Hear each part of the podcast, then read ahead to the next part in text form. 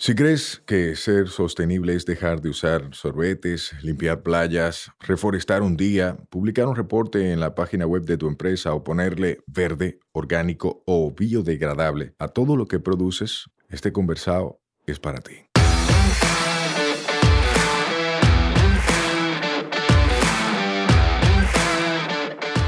Hola, soy Sayuris Bonet, el motorcito detrás de la empresa Una Vaina Verde. Y hoy vamos a tener un conversado sostenible.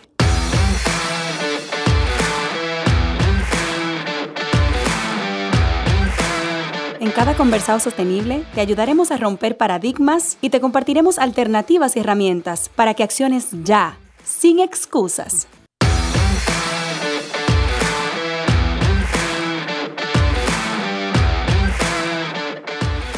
Hola, hola, hermosa familia verde, ¿cómo están? Yo estoy muy feliz porque llegó un nuevo conversado sostenible y este es muy especial para mí porque estoy con alguien que siento amiga y que es parte del equipo de Una Vaina Verde. ¿Cómo tú estás, Stephanie? Muy bien, Sayuris, feliz y contenta de estar aquí contigo, por fin. por fin, a veces el que está más cerca no viene. Sí, ¡Qué muchas locura! cosas de la vida. Es verdad. Pero yo soy fan del podcast y yo oigo el podcast, yo quiero que tú sepas eso. Gracias, gracias, gracias. Stephanie, ¿quién tú eres? ¿Cómo tú te describirías?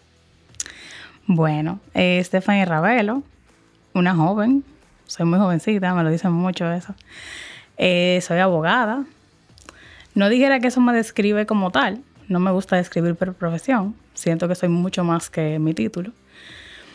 Este, si te tuviera que decir algo, te digo que soy dominicana dominicanísima. Eso sí me describe mucho. Adoro, amo mi país, cada fibra de mi país. Eh, tengo mucho tiempo queriendo dedicarme a este tipo de causas. Obviamente todo lo que tú hoy en día representas y has marcado en el Ay. mercado dominicano. Este, y diría que eso representa mucho de mí, lo mucho que me importan este tipo de causas, eh, que deseo trabajar por eso y que sea un trabajo, no una caridad. Me gusta. ¿A qué tú te refieres con que sea un trabajo y no una caridad?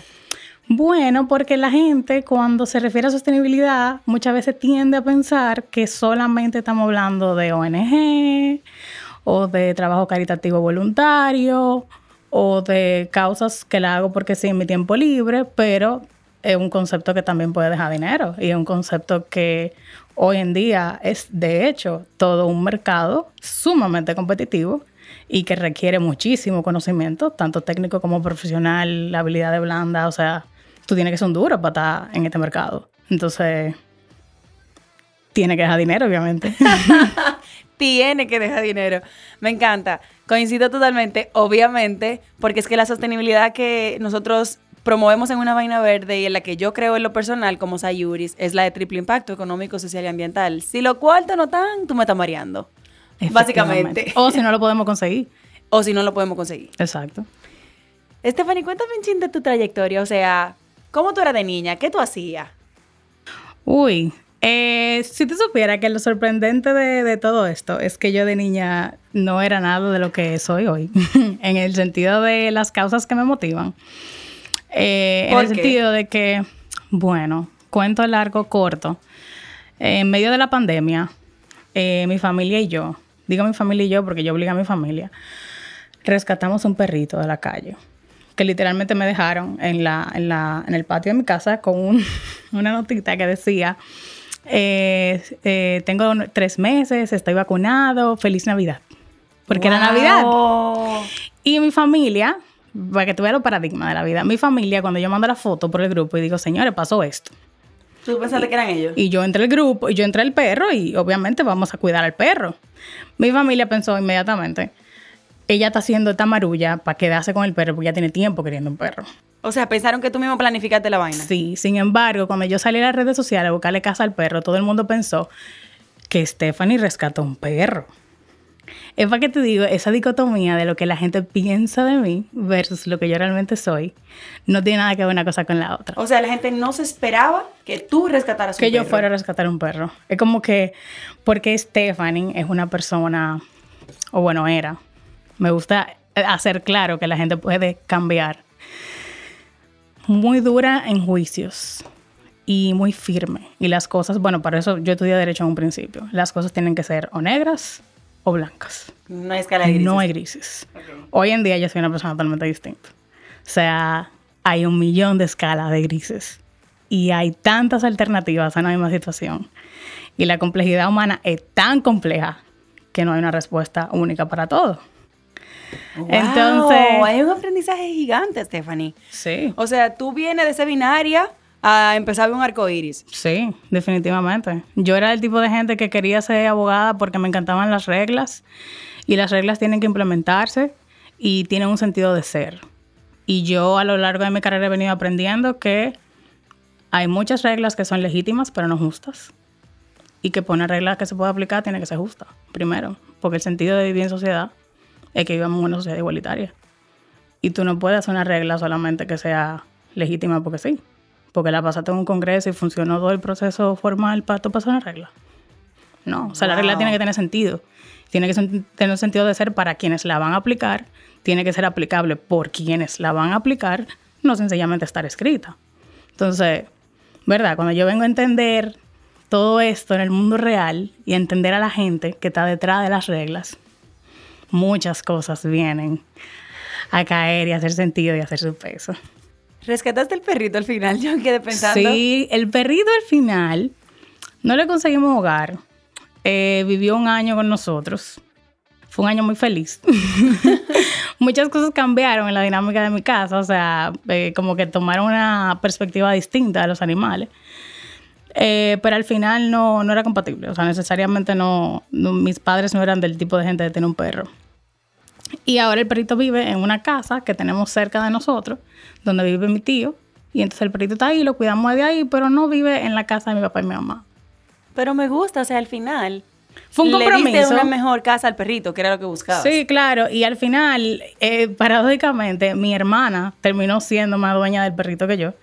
Porque es que cuando. Y también te digo eso, porque rescatar un animal al menos a mí, me hizo conectar con muchas cosas de, de qué es ser un buen ser humano. Y no se me olvida que inclusive tengo una prima que vive fuera que ella dice que quien no quiere un perro, no quiere un ser humano. Porque para tú querer un animal que no puede comunicarse contigo, tú tienes que tener una conexión más allá de que te importen las cosas y que te importen las emociones de otra persona. Y te digo todo esto porque yo de joven decía que los animales no sienten que cómo van a sentir, porque, ¿verdad? No, tiene sentido que una cosita tan pequeña que se mueva alrededor de ti, que, ¿verdad? Pero hoy yo lo veo y es tan ilógico, porque como que es un ser vivo de repente porque no siente. Wow. O sea, wow, o sea, el perro puede ser una herramienta para generar empática, o sea, para que la gente empatice. Aprenda. Y no, te, no te lo limito solamente al perro, o sea, a los seres vivos en general. Hay gente que conecta con las plantas más que lo que conecta con un perro. O sea, la mujer dominicana promedio de más de 45 años dice que a la mata para que crezcan hay que hablarle con cariño. Ey, eso es verdad, mi mamá le habla todas las matas. Sí, y eso tiene su sentido y tiene su lógica. Y es verdad que cuando la gente cuida las cosas con amor, se nota. Se nota. Eso es como cuando te dicen, te hice una comida con amor. Está buena. Está buena. Oye, pude haber sido, mira, bueno, ayer me hicieron un puré de papa. Pues yo estaba enferma del estómago puré de papa con aceite de oliva y sal. Y mi mamá me dice, bueno, yo te hice puré de papa, como tirando al piso el puré de papa, como, ay, ese puré de papa no tiene nada, pero te lo hice con amor, es para que te mejores. Oye, uno de los mejores puré de papa que yo me he comido en mi vida. y además tú lo necesitabas, tú también querías ser consentida y te consintieron. Exacto. Eso, eso influye mucho. Stephanie, entonces tú de venir de ser una niña a la que de repente no le interesan los animales o los percibe como algo que no hay que estar tan encima de ellos porque no sienten, a una persona que en pandemia rescata un perrito, eh, empieza a tener ese tipo de conexión. O sea, tu despertar en temas de sostenibilidad o en temas medioambientales, ¿pasa en pandemia? ¿Pasa antes? ¿Cómo se da? Yo te dijera que fue una transición eh, paulatina pero constante. Y te dijera que viene eh, bueno, tú y yo tenemos más o menos esa misma trayectoria en el sentido de que fuimos esa típica niña del colegio, buenas notas, competitiva, fuimos a la modelo de Naciones Unidas, nos involucramos en este tipo de causas, igual, el mundo, yo quiero salvar el mundo, ¿verdad? Yo vengo de esa. Para que ustedes sepan, Estefan y yo nos conocemos, obviamente en lo personal, hace años. vengo de esa generación, como de esa generación que venía a querer cambiar el mundo. Y a ser presidenta. Sí, yo quería ser presidenta y yo iba a cambiar de país porque aquí hay tantas cosas que hay que arreglar, ¿verdad? Eh, yo diría que viene desde ahí, o sea, yo digo que entré a estudiar Derecho engañada, porque lamentablemente el mercado laboral aquí te restringe a que si tú sabes, si tú sabes, si tú eres buen, una persona elocuente y si tú sabes conversar y si tú sabes defender argumentos, pues entonces tú das para abogado. Básicamente, si tú sabes pelear, tú das para derecho. Pero eh, hay tantas carreras fuera de eso. Eh, y nada, yo empiezo a estudiar derecho pensando en que yo voy a salvar el mundo y que como lo que te decía ahorita, las reglas tienen que aplicarse. Entonces, si una ley me dice a mí que todos somos iguales, pues todos somos iguales. Y yo no tengo que pelear contigo para eso, porque la ley lo dice, ¿verdad? Es obvio. Sabemos que no pasa así. Entonces, eh, bueno, yo me fui a hacer una maestría a Nueva York, fui feliz. Transnational Legal Practice, eso en español sería práctica legal internacional o transnacional. Tiene, tiene una diferencia, pero digamos que internacional. Este, y allá, básicamente, el enfoque de mi maestría era cómo tú, desde una manera corporativa, principalmente de negocio, estructura legal de negocios, ayudar a los clientes corporativos a tener una, un scope, una práctica legal más amplia, en el sentido de mayor ganancia, mayor rentabilidad, desde un punto de vista de propiedad intelectual, eh, operatividad de negocios, todo este tipo de cosas. Entonces, muchos de los temas que se abordaban, se abordaban desde la práctica de temas de eh, consumer goods, o sea, eh, material, producción de materiales, producción de equipo, producción, venta de alimentos, por ejemplo, a nivel internacional para reducir costos. Ok, o sea, enfoca en costos. Exacto, eh, enfoque en costos y operatividad.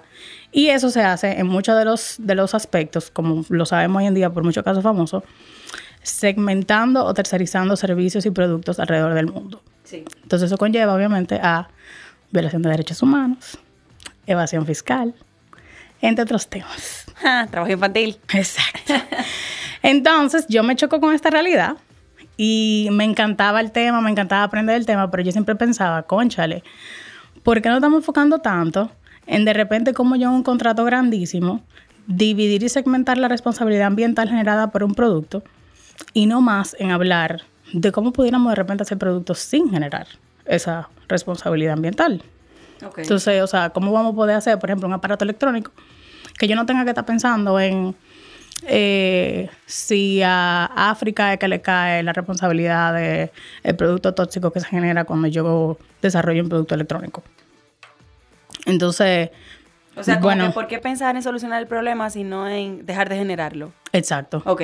Exacto, precisamente eso. Que a veces la gente se engaña con que solucionando el problema está dejando de, generarlo, pero realmente no. O sea, tú estás admitiendo que existe un problema y en base a eso estás actuando.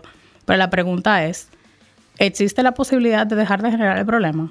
Exacto. Entonces, Esa es la clave. Exacto. Entonces, yo me choco con esto en la maestría y llegó, llegué a tener conversaciones muy interesantes precisamente con mis profesores que me decían en aquel momento, tú eres muy buena en esto, en temas como de foro de negociaciones y moderación y demás, porque como que a mí me gustaba mucho mantener a la gente en línea, de este el punto, a esto vamos y de lo que tenemos que estar hablando. Ajá, no vamos a salir de ahí, porque si no nos quedamos en idea y en bla, bla, bla. Exacto. Entonces, de ahí básicamente yo vengo con esta creencia de mi erquina yo no quiero ejercer, derecho para cubrir los problemas. O sea, yo no estudié esta carrera para esto. Y yo no, yo, esta no es la razón de por qué yo estoy en esta carrera. Yo quiero salvar el mundo, sigo queriendo salvar el mundo. Pero obviamente la vida. que tú te permites decirlo tal cual. Porque hay gente como que lo siente muy soñador, decirlo es que así y lo cambia, pero eso es. Es soñador. Y, y es lo que te digo, eh, creo, em, creo que empecé por ese lado emocional de mi parte, para hacerte entender que a veces de repente a los adultos y adultas nos hace falta entender que ser responsable, ser un adulto responsable, entregado, comprometido con la sociedad, en el sentido de que tú pagas tus cuentas, tú tienes tu trabajo, y que sí que no te quites el lado emocional de lo que a ti te importa. Entonces, como que hacer las paces de entender que yo puedo ser responsable y al mismo tiempo sentir. Y al mismo tiempo como que... Soñar. Sí, o sea, dejar, permitirme que me importan estas causas, que lloro por estas cosas, que quiero que dejen de, de, que sucedan, pues entonces déjame yo ver cómo yo lo puedo solucionar y no sentarme nada más a ver que otra gente lo haga. Entonces yo vengo de ahí y yo llego aquí a buscar trabajo y yo digo, mierda, entonces yo voy a tener que trabajar en una firma corporativa. O sea, yo no me puedo... Haciendo papel y documento y ya. Sí, yo dije, yo no puedo vivir mi vida así. O sea, que yo voy a... hacer cuando yo me acuerdo en la noche, ¿qué yo, ¿en qué yo voy a pensar que yo estoy haciendo? Yo no puedo quedarme como que viendo todo lo que está pasando y decidiendo continuamente no hacer nada. Entonces ahí empieza toda una búsqueda de entonces, ¿y ahora qué yo voy a hacer? Porque, o sea, yo tengo esta maestría. yo me acabo de graduar con honores de mi tremenda universidad con este como que super scope corporativo de negocio, de qué sé yo qué. Y yo, y entonces. Que todo te dirige al sector corporativo multinacional. Exacto. Entonces yo digo, ven acá. Yo me acuerdo que yo tengo una amiga que se llama Sayuris. No. Sí. Y yo estoy viendo que Sayuri está trabajando en sostenibilidad. ¿Cuántas cosas locas de la vida? Yo tengo años que no hablo con Sayuri. Pero Sayuri está en vaina verde. Literalmente se llama así su empresa, una vaina verde. Y Sayori, en aquel momento de mi vida yo me volví loca. Y yo empecé a contactar a quienes tú no te imaginas. O sea, yo le escribía a todo el mundo que yo veía que estaba trabajando con causas sociales. Yo le escribía. Y yo le decía, mira, yo soy fulana, yo tengo tantos años, yo acabo de venir a una maestría, que sí, ok, yo me gradué tal y tal y tal y tal y tal. Pero olvídate de eso. Vamos a hablar de qué yo puedo hacer por ti. Y yo le escribí así a un sinnúmero de gente. Hubo gente que me dijo que sí, hubo gente que me dijo que no, hubo gente que me dijo, ah, esto pro bono, ah, esto voluntario, que sí o qué. Y yo a todos lo decía que sí, porque yo lo que quería era entrar en algo, en algo diferente. Mientras yo mantenía un trabajo, súper complicado también, este, y mantenía también una vida que, que empecé a llevar ya como adulta responsable, independiente, acababa de llegar, tú sabes. Eh, y nada, o sea, una cosa llevó a la otra y te dijera que básicamente una vaina verde. Stephanie, espérate. ¿Qué, ¿Básicamente qué? Una vaina verde me tiene aquí. Oh, wow. Tú sabes que yo no sabía que era tan así. Porque yo sí me acuerdo que tú me contactaste, yo sí me acuerdo que hablamos, yo sí me acuerdo que tú llegaste a resolver un lío que yo tenía en ese momento. Sí, sí. Porque por muchas razones. O sea, para la gente que conoce Una Vaina Verde desde el principio, sabe que yo empecé con un socio, que ese socio ya no es parte de la empresa, y eso implicó un proceso de desvinculación y un proceso de compra de acciones. Y todo ese proceso lo hiciste tú. En una situación en la que tú me conocías a mí, nos conocías a ambos, eh, y manejaste todo de una forma muy profesional y muy objetiva como abogada. O sea, ese, es mi trabajo, eso es lo que yo hago y eso es lo que yo sé hacer. Y, no sé si te acuerdas que en aquel momento yo te dije, claro, yo trabajo contigo en eso, pero yo quiero seguir haciendo más. Exacto, que no se quede, que no se quede en documento y firma, exacto, yo me acuerdo. Exacto. Wow. Y así, o sea, básicamente así yo empecé con quienes todas las personas que yo me le he acercado, así fue que yo empecé. Queriendo hacer algo más y preguntando por el momento, bueno, pues entonces que yo de repente puedo hacer. ¿Te ha dado resultado acercarte de una forma sin vergüenza a la gente que tú entiendes puede, puede servirte de puente? Yo te dijera que sí muchos resultados. Todavía hoy yo miro hacia atrás de cuando yo empecé en el 2020, en el 2020 a hacer eso y me sorprendo de los resultados que ha tenido en tan corto tiempo. Bueno, el primer resultado más impactante que te puedo mencionar es que ahora mismo acabo de ser seleccionada para irme con la beca Chifling de UK. Me voy en septiembre. ¡Felicidades! Sí, o sea, eso es una locura. Para mí es un logro tremendo que yo todavía hoy me pregunto a veces como que me levanto en la mañana y digo, concha, ¿será verdad que yo me voy? Me lo gané. sí, y mira, eh, te diría que así, tomando decisiones locas, llevándome más del sentir que del pensar. Eh, loca, pero ese loca entre comillas, porque tú calculas lo pro y lo contra de todo. Claro, claro, pero lo que te digo es que loca en el sentido de que yo buceo, Sayuri, y yo hice una certificación para hacer monitoreo de salud recifal y yo soy abogada. O sea, tú dirías, que, ¿qué hace este tipo? Tú sabes. Pero de repente te explico por qué. O sea, a mí me encanta hablar de economía azul. Pero por hablar de economía azul, yo digo, pero qué hipócrita sería de mi parte yo ponerme a hablar de economía azul en mi país sin ni siquiera entender cómo funciona el mercado pesquero, el mercado de buceo, el mercado de snorkel, el mercado de todo lo que tiene que ver con el mar. Entonces, o sea, tenemos una economía importantísima que tiene que ver con zona costera, pero de repente tú te montado en un bote aquí. O sea, ¿cómo tú vas a, cómo tú vas a hablar de eso si tú ni siquiera conoces al que maneja el bote? Y cuando tú dices que tú quieres hablar de eso, ¿a qué tú te refieres? ¿A sacar un canal de YouTube y hablar de los temas? No. Mm, mm. ¿A qué tú te refieres? a que yo quiero actuar. Precisamente, o sea, ese es mi sueño. Yo quiero ahora, bueno, yo ahora me voy a hacer mi maestría, que es un máster en ciencias, otra decisión loca, no es un máster en leyes, eh, desarrollo sostenible, pero un desarrollo sostenible enfocado en políticas públicas e innovación de mercado. ¿Por qué? Porque para mí el jugo de la cosa está en conectar sector público, sector privado y sociedad civil.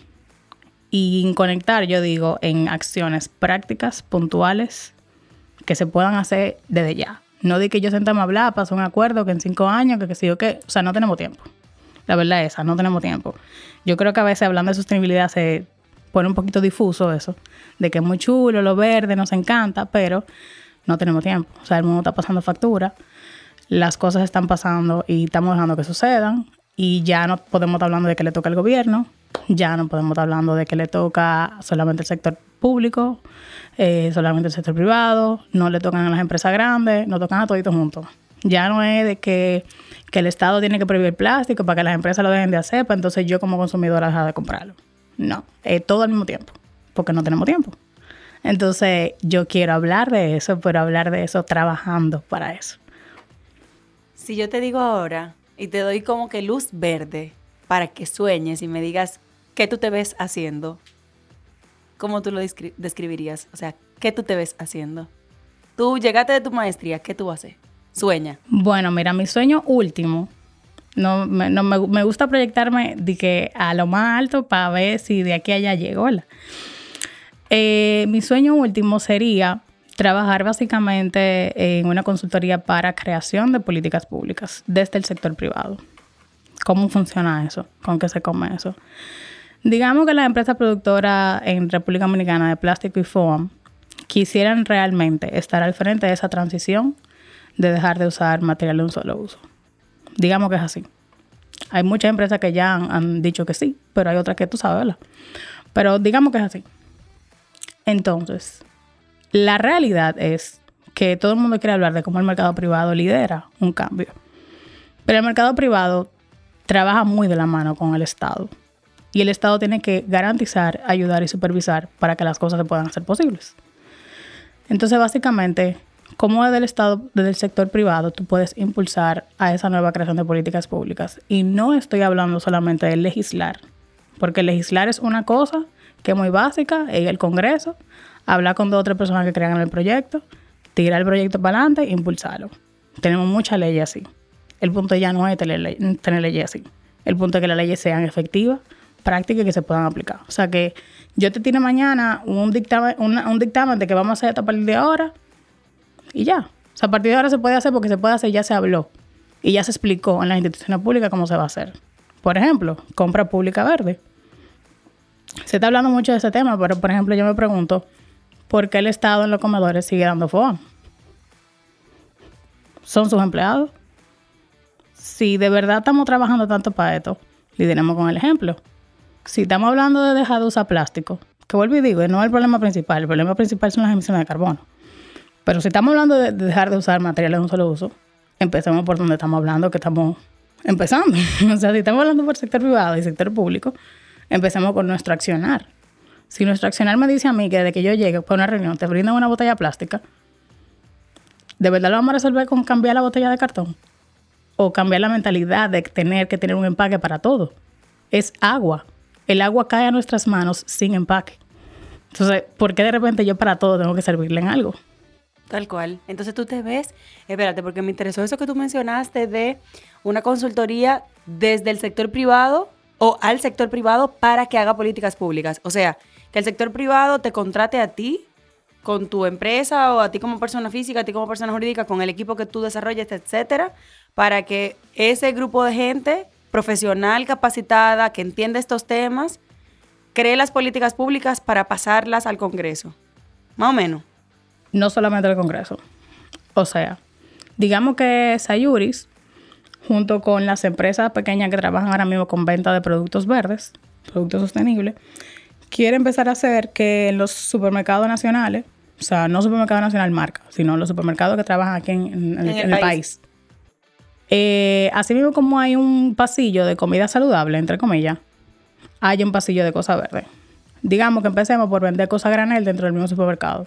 Detergente, eh, otras cosas, por ejemplo, que venden que no debería tener un empaque, pero se venden así, los limones, por ejemplo, ese tipo de cosas.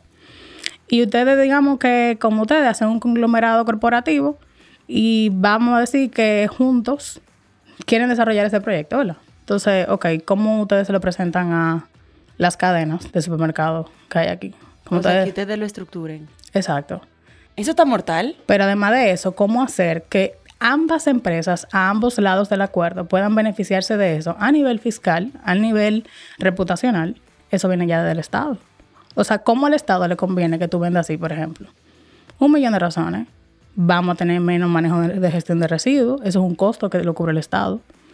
Vamos a tener también un tema de mejor salud de las personas. Eso es un costo que también lo subsidia el Estado. Entonces, vamos a empezar a hablar de todo tipo de temas y de cómo el Estado se beneficia de que el sector privado ya haga lo que está haciendo, que es subsidiar muchísimos costos, que de por sí tienen que estar en la sociedad. Y entonces, ¿verdad? Que el sector privado lo quiere hacer, pues entonces Estado tú ayudas a hacerlo. ¿Cómo? Con una exención fiscal, con incentivar al consumidor, por ejemplo, que lo marte, eh, eso va a estar libre de impuestos libre de ITEVI, entre otras razones. O sea... Me encanta porque es que con el conocimiento que tú tienes, esto me parece sumamente interesante, porque con el conocimiento que tú tienes como abogada del marco regulatorio, el marco legal, eh, y el conocimiento de políticas públicas, de buenas prácticas internacionales, por haber hecho una maestría en Estados Unidos y por irte ahora a estudiar en Inglaterra, es como que, que va a permitir que ustedes puedan, tú como persona y como profesional, puedas articular esfuerzos que le convengan a todos dentro de un marco legal.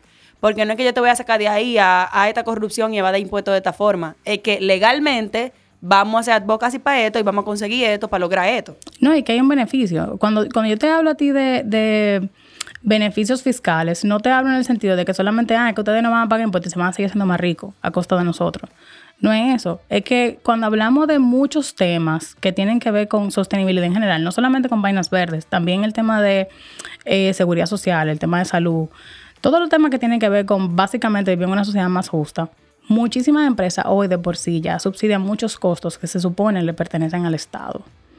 Sin embargo, tenemos que hacerlo, especialmente en un país como el nuestro, donde el que no tiene seguro privado no tiene seguro. No tiene seguro. Entonces, la realidad es, o sea, si ya sabemos que el mercado funciona de esta manera, no lo sigamos haciendo de una manera en la que quien es dueño o dueña de esas empresas sigue teniendo un monopolio eterno sino que hagamos que las cosas funcionen de una manera justa y equitativa y que sí, esa persona se beneficie porque realmente tiene su negocio, su negocio funciona, no hay razón por qué quitárselo, pero entonces también hablemos de cómo más personas nos podemos beneficiar de esta estructura que ya está funcionando. Me gusta mucho, me gusta mucho. Stephanie, pero ¿cómo tú llegas ahí? O sea, ¿cómo tú llegas a la sensibilidad? Porque no fue por el perrito, o sea, tú me estás hablando de que ya tú estás en clase de buceo. O sea, por, explícame qué se está dando dentro de ti que tú estás teniendo tantos esfuerzos, parecen divorciados, pero en una misma línea. Bueno, yo, te diría que todo empieza, por eso te dije que, me identifico mucho con el tema de que soy dominicana, dominicanísima, porque eh, para mí mucho tiene que ver con que yo vengo de una familia de dos padres muy trabajadores, que ambos vienen de abajo, que tiraron para adelante solitos, en el sentido de que nunca nada les fue dado. Y al mismo tiempo, como que yo crecí en esa transición de mis padres venir de la nada a tener una, estabilidad financiera razonable y a poder tener una mejor calidad de vida y demás. Y al mismo tiempo, eso me hizo ver muy de lleno carencias que tiene mi país y al mismo tiempo cómo la gente puede evolucionar. Cómo la gente puede... carencias. Exacto, y cómo la gente puede crecer. Y cómo muchas veces sí es cuestión de actitud, pero muchas veces no. Muchas veces es un tema de una, un círculo de pobreza real, que está ahí, que se ve y que es palpable. Entonces, ¿qué te digo? Para mí, esa sensibilidad, no, y te digo que no solamente tiene que ver con lo verde, porque tiene mucho que ver con la gente, y especialmente la gente dominicana. Cuando yo salgo a la calle aquí, especialmente en los pueblos, yo veo demasiada gente trabajadora y demasiada gente con muy buena actitud, ante todo.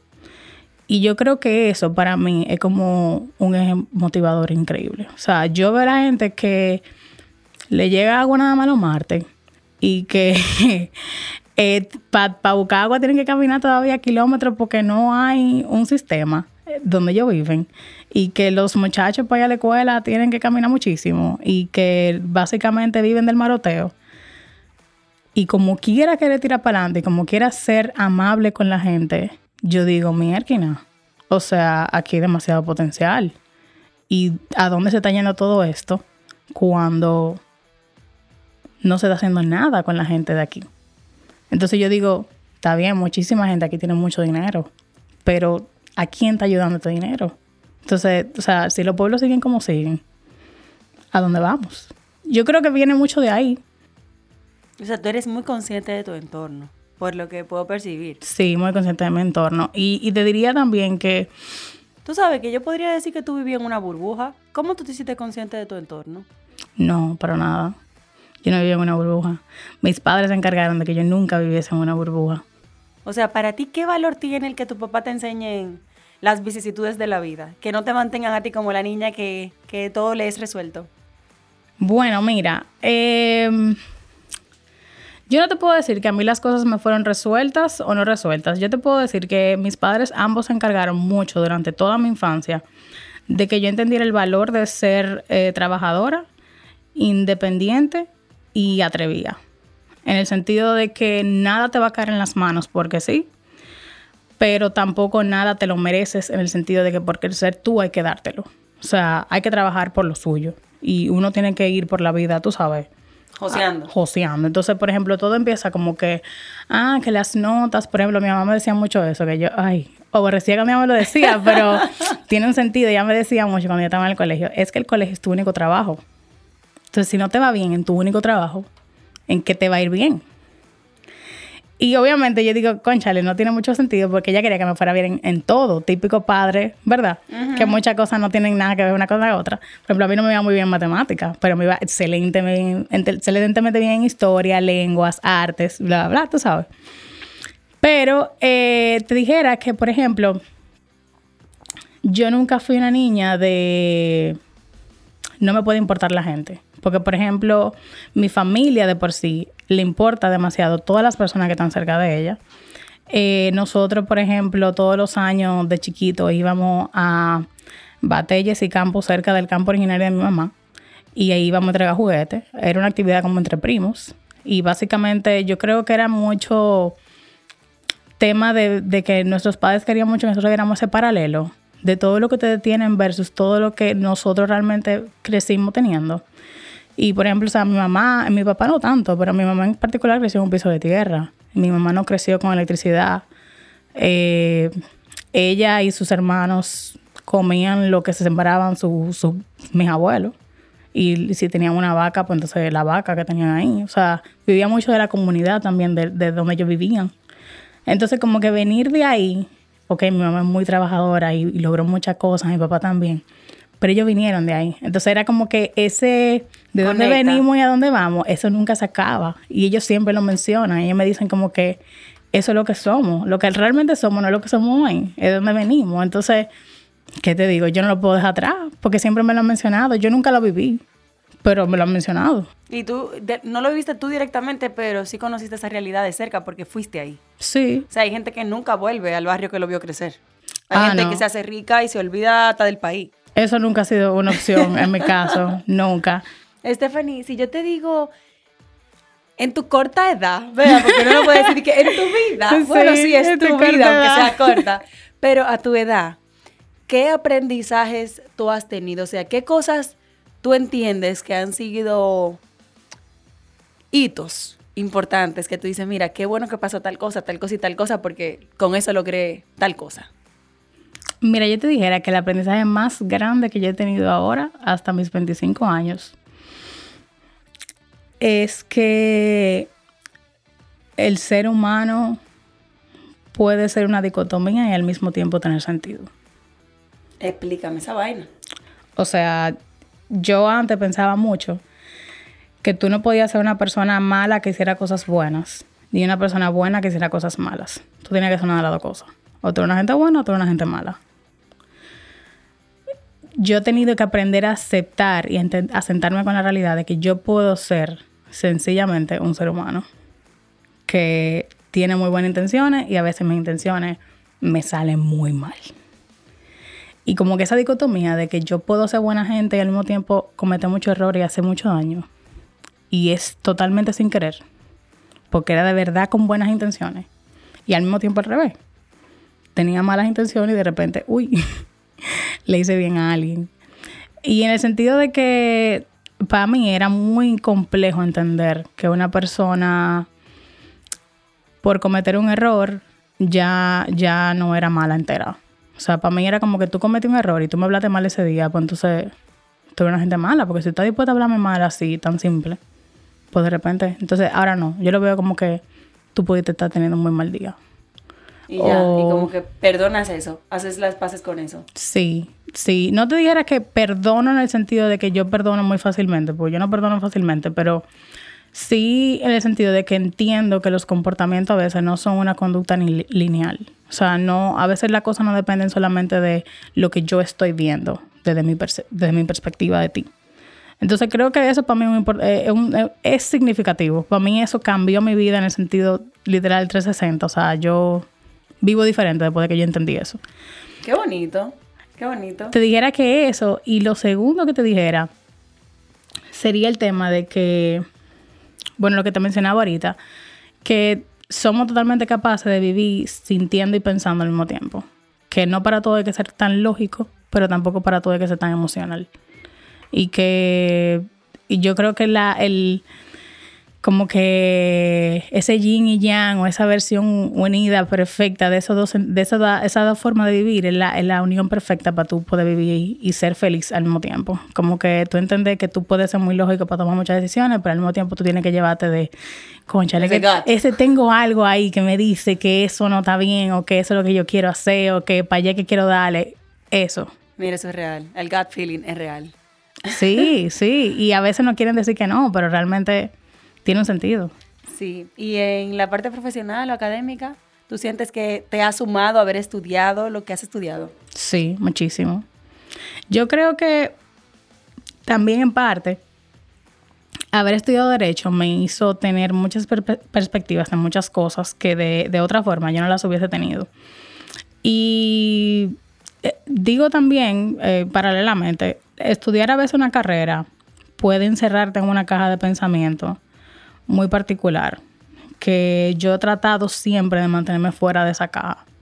Por ejemplo, los abogados y las abogadas tendemos mucho a pensar en hecho, causa, efecto, todo como este argumento lineal donde yo te empiezo a decir, pues entonces pasó esto, entonces la ley aplica, entonces esto, y si tiene una excepción y que sí o qué, pero es una forma tan particular y tan cerrada de pensar que, y pasa en todas las carreras, los doctores piensan así con muchas otras cosas, los psicólogos también piensan así con muchas otras cosas.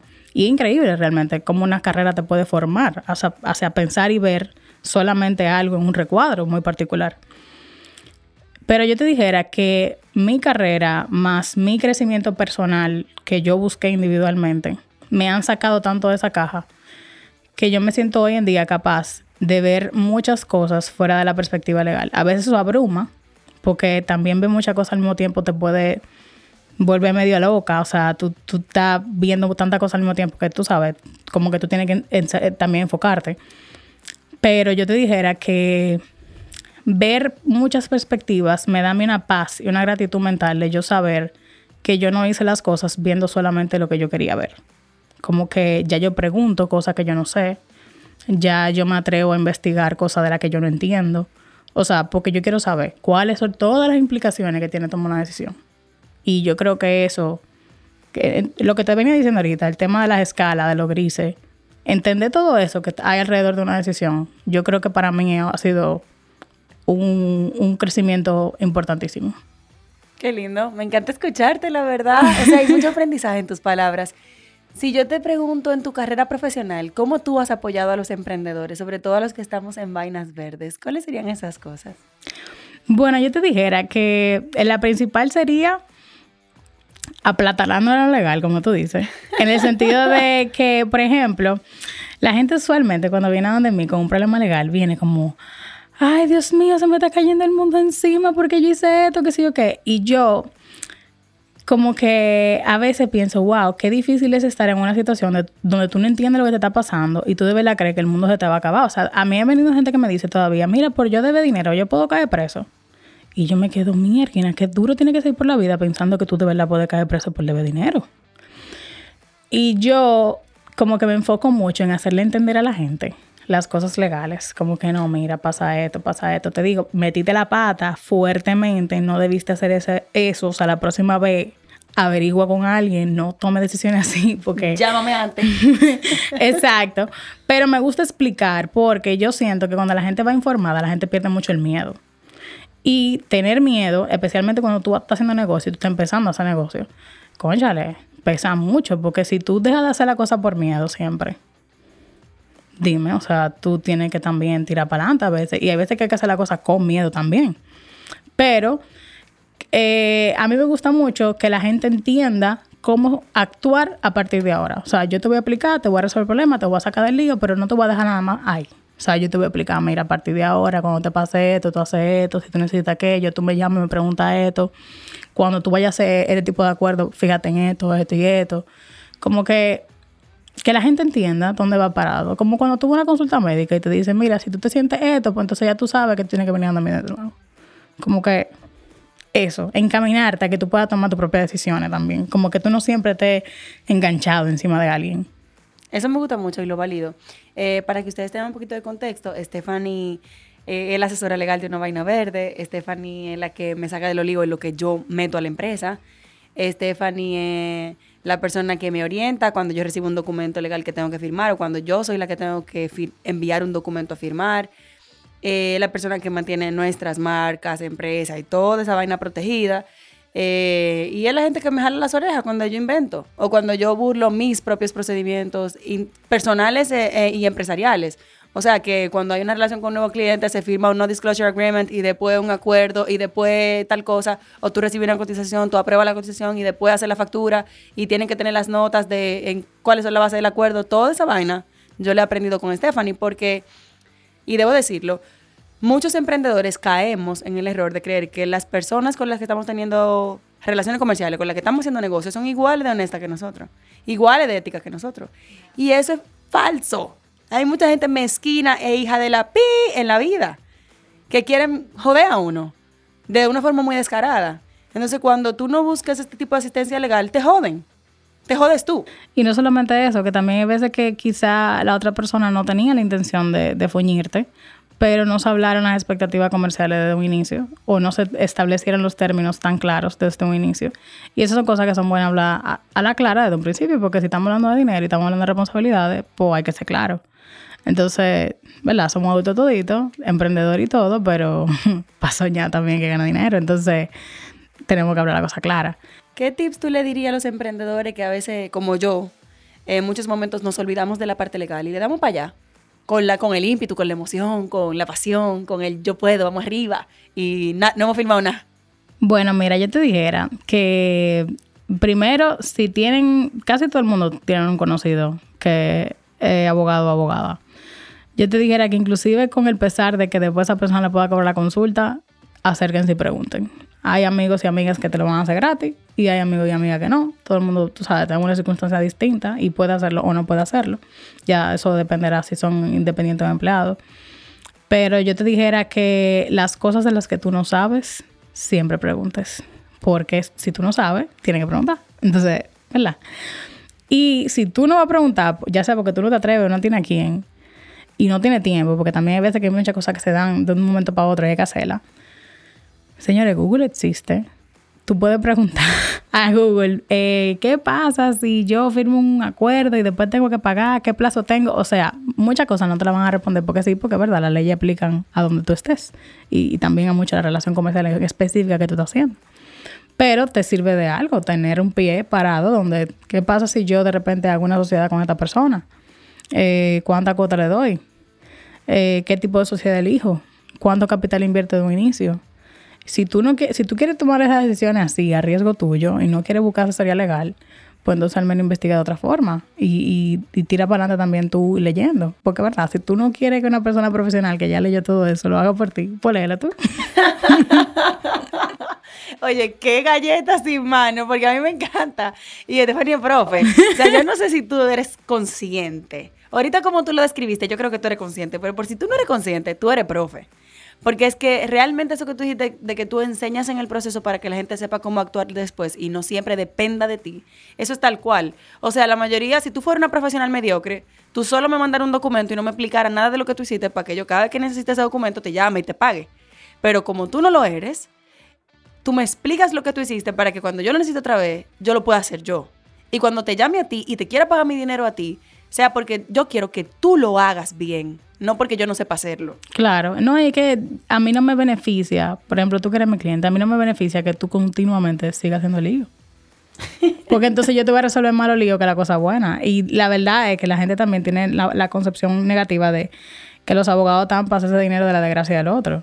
Y no, yo, o sea, yo soy abogada corporativa de negocio en esencia, entonces para mí todavía sigue siendo primordial y esencial que tú sigas haciendo dinero para que a mí también me vaya bien, porque yo gano con tu negocio.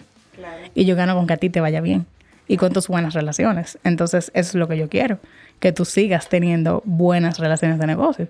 Entonces, para eso yo tengo que formarte y también que tú entiendas como que a partir de ahora dónde voy, qué hago, qué pregunto, qué no pregunto y ese tipo de cosas. Me encanta. Stephanie, ¿cómo la gente que, te está escuchando puede contratarte? O oh, contactándome a mi teléfono, a mi correo. Eh, yo tengo mi cuenta en LinkedIn. Pueden contactarme por LinkedIn. Stephanie Ravelo. Así me encuentran. Tengo una foto muy bonita ahí. También pueden contactarme por Instagram. Este, yo puedo dar mi teléfono aquí. Claro. Bueno, mi teléfono personal, que hasta el nuevo aviso estará funcionando como por un mes. 829 645 2696 o mi correo también eh, Ravelo Stephanie, tal cual se escribe, 0 arroba gmail.com. Y si no, manden un DM a la cuenta de una vaina verde que se lo pasamos por ahí. También me pueden contactar por Instagram. Yo, soy una persona light. A mí no hay que contactarme con mucha eh, profesionalidad. De, ay, mira, este correo distinguida. No. Escríbeme, pregúntame lo que tú me quieras preguntar. Eso me gusta que también. Tú sabes que ese es un plus que tú tienes. Muchos abogados se olvidan de que no están hablando con un abogado. O sea, eso es una vaina increíble que tú sientes como que, ¿por qué que tú me estás hablando como Leonel Fernández a mí? O sea, ¿por qué yo no te entiendo nada? No es un discurso presidencial, tú no tienes que quedar bien, nadie te está grabando, háblame para yo entender. Con cifras y todo, Ajá, y tú, pero por Dios, date cuenta de tu contexto. Tú no estás hablándole a un doctor en abogacía, tú me estás hablando a mí, un mortal que no sabe ni lo que es un contrato. Sí, sí. Yo siempre le digo a la gente, y me pasa mucho con, bueno, con los economistas, porque mi novio es economista y todos sus amigos son economistas, y a veces nos vamos en tema político, y ellos también empiezan a hablar así, yo, ok, pero en español dominicano. Porque también la gente, y, y, o sea, es muy bueno cuando tú estás como en tu segmento de profesionales, pero igual también yo digo, antes de tú ser profesional, tú no eres humano. Entonces, como que, ¿por qué tú para todo tienes que ir hablando con esta, esta jerga técnica? Sí, porque también hay veces que, ok, muy profesional y todo, pero hazlo cuando tú estás redactando un documento importante. Pero si estamos teniendo una conversación súper casual, es tan necesario que tú... El protocolo. o sea, sí, porque somos gente. Entonces también en el, en el, en el ámbito de los emprendedores Dime, o sea, si una gente tiene un negocio de vender eh, eh, tecnología, que trae tecnología de afuera y la, revende aquí, yo me voy a poner a hablarle de que, mira, porque el contrato de la resiliación, o sea, no, no, esa persona no va a entender eso. Entonces yo tengo que aplicarle pi, pa, a. Tú ganas tanto, fulano gana tanto, el que revende gana tanto, ya, eso es. Porque eso es lo que esa gente va a hacer. Tal cual. Gracias, Stephanie, por este tiempo. ¿Hay algún mensaje de cierre que tú quieras, así como que se quede en el top of the mind? Bueno, yo le dijera a la gente que continúe investigando y acercándose a este tipo de fuentes de información. El podcast es una muy buena, pero también que si un documental de Netflix, un video de YouTube, lo que sea, lo busquen y lo vean, que no tengan el miedo de atreverse a preguntarse si estoy haciendo algo mal y cómo puedo hacer para hacerlo diferente eh, y que también tiren para adelante, señores. Hay mucha gente que está dispuesta a decir que sí. Atrévanse a preguntar. Yo dijera eso. Tal cual. Gracias por tu tiempo, gracias por tu calidad humana y por tu calidad profesional. Y gracias también por creer en esta vaina desde los tiempos de playa, diría mucha gente, desde que empezamos. Sí. Eh, y por apostar a que vamos a ser grandes. Gracias a ti, Sayuri, lo mismo digo. Para mí es un honor estar aquí. Que te vaya bien en UK. bye bye. Bye bye. Nos escuchamos la próxima semana. Recuerda que esta vaina es todos los martes. Mientras tanto, nos vemos en las redes, arroba sayurisbonet y arroba una vaina verde. Bye bye. Este podcast se graba en nuestra casa, M33.